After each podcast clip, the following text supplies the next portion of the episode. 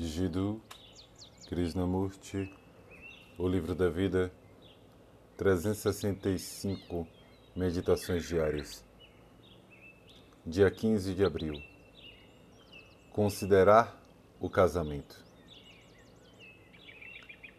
Estamos tentando entender o problema do casamento, o qual abrange relacionamento sexual, amor, companheirismo, comunhão. Obviamente, se não houver amor, o casamento se torna uma desgraça, não é? Ele se torna mera gratificação. Amar é uma das coisas mais difíceis, concorda? O amor só pode surgir, existir, quando o self está ausente. Sem amor, o relacionamento é um sofrimento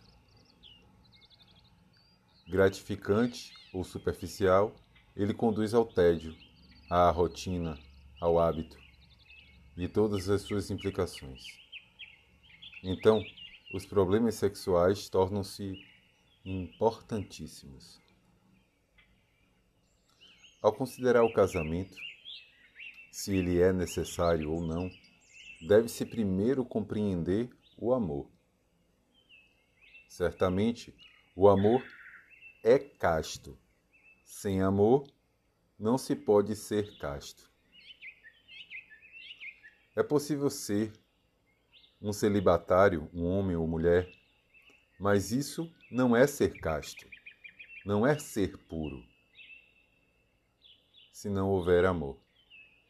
Se você tem um ideal de castidade, ou seja, se você quer ser casto, o amor não existe porque o ideal é meramente o desejo de se tornar algo que você acredita ser nobre, que irá ajudá-lo a encontrar a realidade. Nisso não há nenhum amor.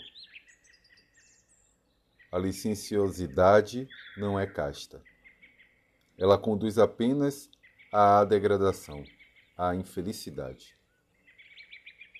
O mesmo acontece com a busca de um ideal. Ambos excluem o amor. Implicam tornar-se alguma coisa, entregar-se a alguma coisa. E por isso você se torna importante. E naquilo que você é importante, o amor não o é.